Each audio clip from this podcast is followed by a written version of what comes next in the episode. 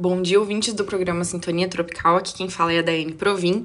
E dando sequência hoje ao nosso assunto aí das diferenças entre o masculino e o feminino, eu vou explicar para você a teoria Yin e Yang, que é uma teoria da tradição da medicina chinesa que nos explica um pouquinho mais sobre como funciona essas duas polaridades, sobre como funcionamos como seres humanos é, dentro dessas duas energias diferentes. E segundo os chineses, a polaridade feminina, chamada de Yin, e a polaridade masculina, chamada de Yang, habitam dentro do corpo de todas as pessoas.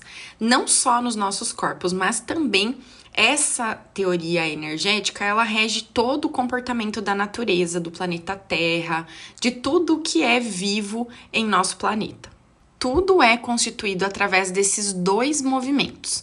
Então, para explicar melhor para você o que significa a polaridade masculina ou o yang, como a gente conhece.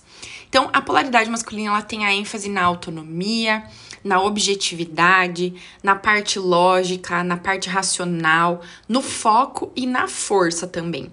O fazer aqui na polaridade masculina é muito mais do que o ser. E a polaridade feminina, que é conhecida como a polaridade yin, tem ênfase sempre nas relações. Então, sempre é guiada normalmente pelas emoções, pelo foco no cuidado, na nutrição, na proteção, em cultivar a alegria de viver, na fé, na confiança do fluxo da vida e é guiada principalmente pelo ser além do fazer. Então, dando sequência no nosso áudio da semana passada, é, as disfunções que podem se originar aqui, por exemplo, quando uma mulher transita mais na energia yang, mais na energia masculina, ela acaba se perdendo da sua essência, que é uma essência mais yin, que a gente costuma de chamar as mulheres mais yang.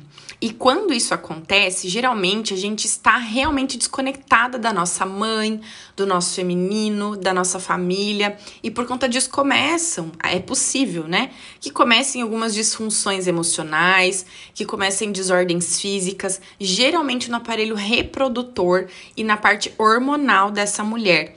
E também pode trazer aí conflitos nos nossos relacionamentos com o masculino. Esse assunto ele é bastante complexo e é por isso que nós vamos dividir isso aqui em vários dias para que eu possa explicar para vocês melhor. Mas a pergunta que vai ficar aqui para vocês é: você, mulher, já sabe em qual polaridade você está se movimentando mais no seu dia a dia?